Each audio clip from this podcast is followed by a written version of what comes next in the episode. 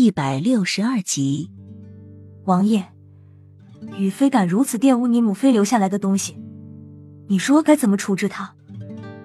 月亮可怜兮兮的说，看向蹲坐在地上的雨涵，眉角不自觉的挑高。你说怎么处置就怎么处置吧。瑞王爷轻轻一笑，依旧淡淡的说：“王爷，你不是养了条藏獒吗？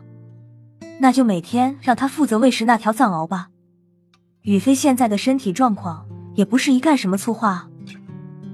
鸳鸯谄媚的笑着，谁都知道那条藏獒的吃食都是些那些死囚的人肉，或者猪肉、牛肉、羊肉，全部都是活生生、血淋淋的。地上的雨涵没有任何反应，如同被剥去了灵魂一般，成了一具行尸走肉，眼神空洞，没有焦距的睁着。王爷，宇飞他的身体那么弱。要是不小心跌进狗笼里，就成了藏獒的食物了。画眉觉得这太残忍了，实在不忍心，就出来劝阻。画眉，我和王爷说话，哪有得你插嘴？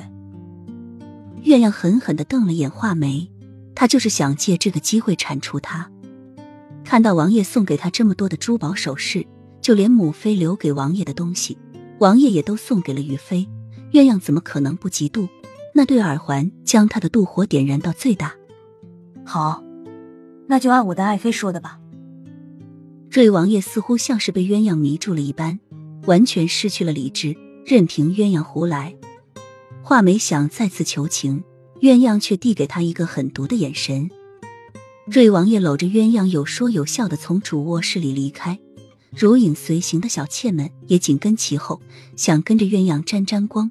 在王爷面前表现一下，悄悄走到画眉身边，忧心的问：“画眉，你这是怎么了？